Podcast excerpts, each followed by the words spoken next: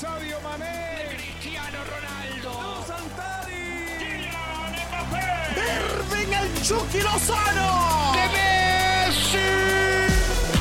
La pasión por el rodar de un balón nos lleva a España, Italia, Inglaterra y otras canchas del viejo continente. Toda la información del fútbol internacional está en Fútbol de las Estrellas.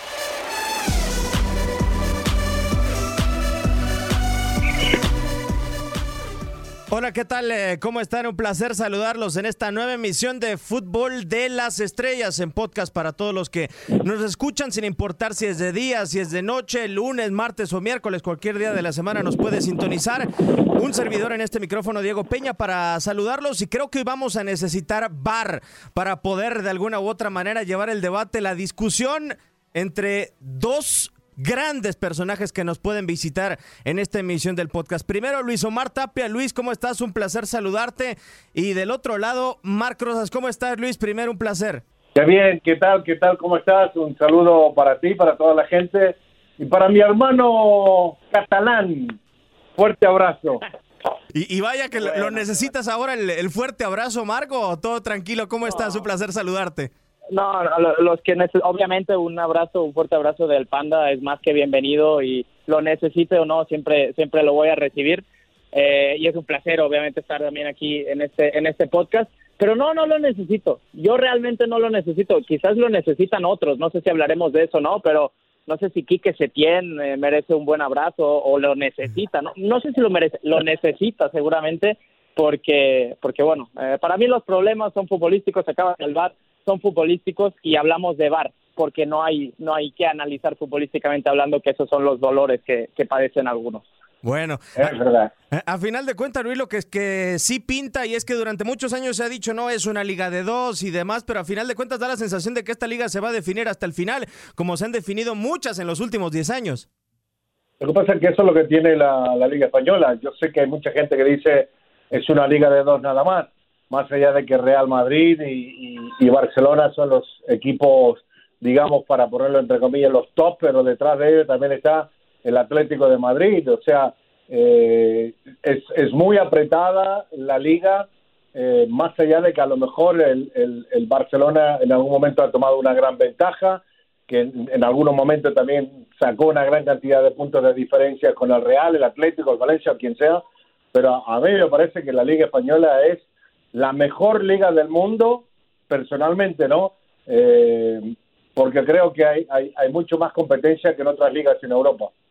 Cierto, esa es una realidad. Y en el tema de dos, Mark, eh, yo creo que a lo mejor la gente no se podrá equivocar. Realmente hay dos que puntúan, pero no sé si sea el binomio más fuerte que haya dentro de una liga, ¿no? Porque en la Premier League rotado, de repente tenemos o tuvimos al Leicester en aquel momento con el Tottenham emparejando en la parte alta, el Chelsea en su momento con el United, pero acá por lo menos el Real y el Barcelona ah, han marcado una pauta histórica, ¿no? De ser el uno o el dos o el dos o el uno respectivamente.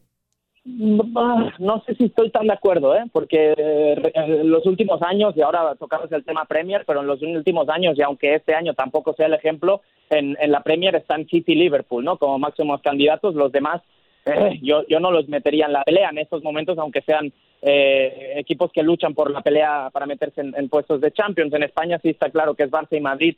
Cuando el Atlético de Madrid se lo permite, también podríamos decir que es Liga de Tres, que ahora en estos momentos el Atlético de Madrid no está peleando la Liga pero puede ser juez y creo que será juez en esa visita al Camp Nou, así que tiene mucho peso en esa liga española y en Alemania con el dominio avasallador del Bayern, pero también es liga de dos entre Dortmund y, y Bayern, ¿no? Eh, quizás este año llegaremos eh, a la foto finish un poquito más eh, con, el Barça mucho mucho más cerca del, del Madrid de lo que lo ha hecho el Madrid del Barça en los últimos años, porque hemos visto al equipo de Zidane, de Solari, de Lopetegui, quien estuviera al frente, que en diciembre ya estaba tirando la liga y por eso el Barça la ganaba con tanta ventaja. Entonces, eh, yo creo que cada año ha sido diferente, pero no solo en España, es una liga de dos o de tres. Sí, sí da la Ahora, sensación. no, yo- ahora, ahora yo te digo una cosa, por ejemplo, en la Liga Premier, que todo el mundo dice, la, la, ma- la liga más, más importante del mundo, donde hay competencia año tras año. Yo les digo una cosa, desde la creación, digamos del, del año 2000 para acá, Ajá. sacamos al Leicester City. El resto son los mismos equipos que han salido campeones, ¿ah? El Manchester United, el Chelsea y el City. De ahí para adelante no hay más.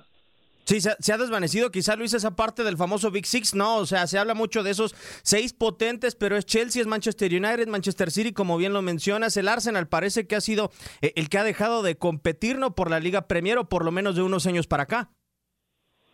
No, sin duda, por eso yo, yo sigo diciendo de que si hay competencia y más allá de que por cuestiones de presupuesto, por historia y por todo lo que significa Barcelona y Real Madrid, que han ganado los últimos títulos en España, me parece que hay mucho más competencia en España que en cualquier otra liga. Sí, definitivamente.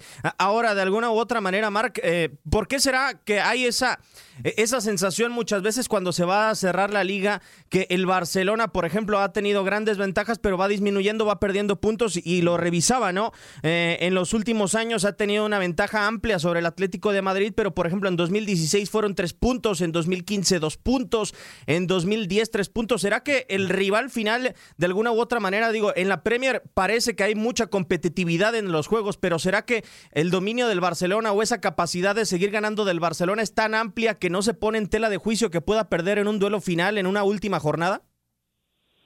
Ah, puede ser, y me estás tirando muchos datos que seguramente nos llevarían a una, a una conclusión eh, mucho más clara. Aquí hay una realidad y, y el Barça en cuanto a liga, el campeonato liguero es mucho más regular. ¿Por qué? Porque el Barça sabe que para competir en Europa tiene que estar bien todo el año en, su liga local, en, la liga española. Eh, hay otros equipos que no, y, y, ese otro equipo sobre todo es el Madrid, te lo decía ahora en mi último comentario, el Madrid en diciembre puede desconectarse de todas las competiciones, en enero ser eliminado de la Copa, a partir de febrero se reenchufa una vez más con, con la Champions y aunque esté a 15 puntos con esa inercia positiva que agarra de octavos de final de Champions, de cuartos de final, de semifinal, lo hemos visto en las últimas temporadas, sobre todo la temporada del, triplete de, Champions, ¿no? Parece que no está para nada y te acaba ganando absolutamente todo y cuando estaba a 15 puntos del Barça en Liga, te acaba metiendo miedo, ¿no? Incluso en un duelo directo donde al final es el que acaba decidiendo si la Liga llega a las últimas fechas más igualada o no, pero, pero hay equipos que tienen esa capacidad precisamente y el Barça sabe que no, por eso el momento que vive actualmente el Barça es más preocupante, porque el Barça para competir en todo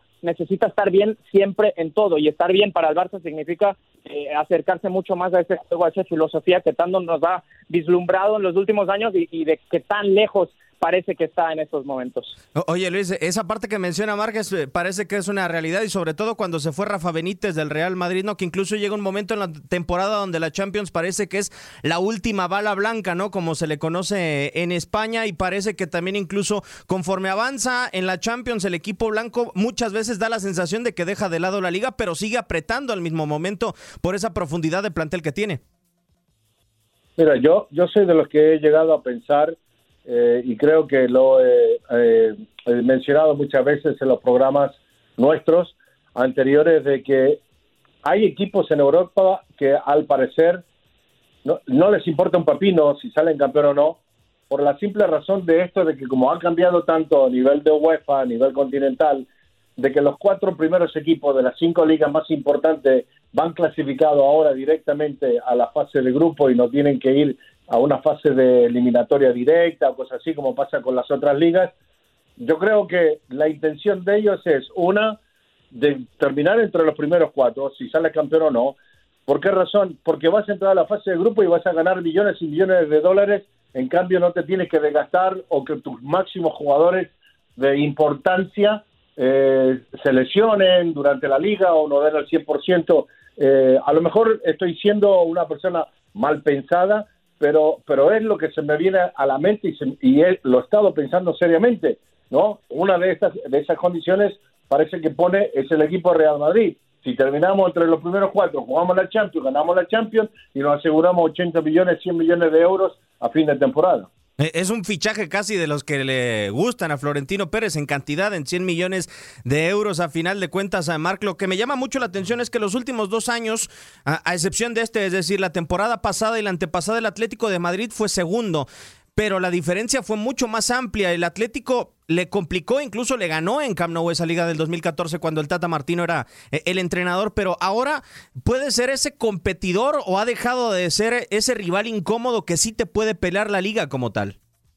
Está en camino a hacerlo, ¿no? Y, creo que eh, las, las palabras del Panda van un poco por ahí, el conocimiento, y él sabe mejor que nadie, conoce mejor que nadie las noches mágicas de la, de la Champions eh, el Atlético ha estado muy cerca, rozando esa esa gloria de la Champions, ¿no? Se encontró contra su peor rival, que era que era el Madrid, y, y, su papá, ¿no? Diciéndolo así un poco eh, despectivamente hacia los Atléticos, pero pero creo que quizás ahora se está centrando mucho más en eso, ¿no? En esa formación, primero comprendiendo que cambió prácticamente, prácticamente el 50% de su plantel. Eh, partieron eh, futbolistas muy importantes, desde Diego Godín hasta Juan Fran, hasta Griezmann, cambió un poco su, su forma de, de, jugar. Hemos visto un Atlético diferente, ¿no? Pero ya desde los octavos de final de la Champions contra el Liverpool, venciendo al, al actual campeón, al mejor equipo del mundo en estos momentos, creo que de eso no tenemos eh, ninguna duda. Ya volvimos a ver un poco eh, esa esencia del cholismo, esa esencia del Atlético de Madrid. Quizás ahora está un poco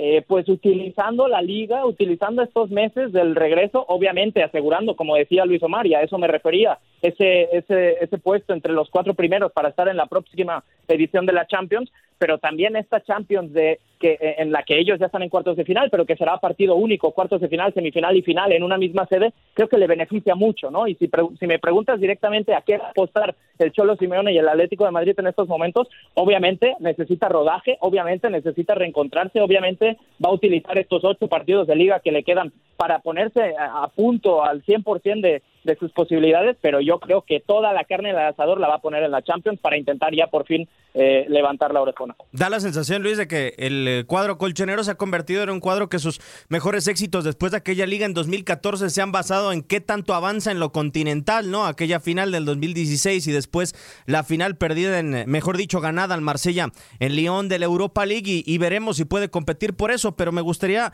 eh, preguntarte también tu punto de vista el cierre de esta liga como tal. Le quedan ocho partidos hasta ahora que nos escuchan las personas mientras nosotros grabamos por acá y de alguna u otra manera hubiéramos pensado en el mejor estado del Real Madrid y en el mejor estado del Fútbol Club Barcelona que ninguno de los dos iban a perder ocho partidos eh, o que mejor dicho iban a ganar esos ocho partidos de manera consecutiva. Hoy, ¿cómo vislumbras el, panorama para este cierre de la Liga de España? Yo creo que eh, va a estar muy apretada y, sin duda eh, va a ser pelea de dos. Para mí va a ser Barcelona o va a ser Real Madrid los que se queden eh, con el título, el que cometa errores desde hoy hasta la última fecha, el que pierda puntos en el camino, es el que se va a quedar mirando desde abajo nada más. Eh, pero también pienso de que hay una, una, una pelea importante para el tercero, cuarto, quinto lugar. Me parece que eh, los equipos vascos están peleando muy bien. Me parece que Valencia tiene oportunidad todavía de remontar, de ganarse una mejor posición. Eh, hay equipos que, quieren estar ahí entre los primeros cuatro para jugar la Champions League o que quieren estar en, la Europa League. Eh, por eso digo, eh, y aparte lo mencionas, faltan, faltan ocho fechas y me parece que son demasiados puntos todavía para que algún equipo u otro baje los brazos o alguno empiece a cantar ya el título de campeón. Cierto. Y ya también, Marc, para cerrar este tema de la liga y pasar a, algo más, eh, será después de mucho tiempo una temporada en donde ninguno de los dos llegue a 90 puntos, ¿no? Es decir, hoy se encuentran con 65, están por competir por 24 más, a lo mucho 89 puntos y mucho se ha hablado de ganará el menos malo. Desde tu punto de vista, eh, ¿es así con esta situación, con este índice, sobre todo no llegar a los 90 puntos? Tal cual, ganará el menos irregular. Eh, cuando hacíamos eh, los programas de Misión Europa Digital durante toda esta eh, contingencia, durante toda la cuarentena, la pregunta era esa, ¿no? ¿Quién va a ganar la liga? El Barça le lleva dos puntos, le llevaba en ese momento dos puntos de ventaja al Real Madrid. Mi respuesta era clara, el que sea más más regular, no el que sea mejor, el que sea más regular, porque si había algo habían demostrado los dos equipos hasta ese punto era una gran irregularidad, eh, una falta de ideas claras, eh, entre medio cambios de, entrenador en el, en el Barça, problemas institucionales, sobre todo en el Barça. Entonces, eh, se trataba de, ser regular y de aquí al final, en estas ocho fechas que quedan, no tengo ninguna duda que así será. Tengo, estoy segurísimo que los dos equipos van a perder puntos. Ninguno de los dos va a ser pleno en estas en estas ocho fechas. Tienen visitas complicadas, tienen reciben a equipos importantes también, sobre todo hablando del Barça con la visita del Atlético de Madrid y la visita también del Español en el derby catalán, aunque esté en el último lugar. eh, yo creo que los dos van a perder puntos, no tengo ninguna duda de eso.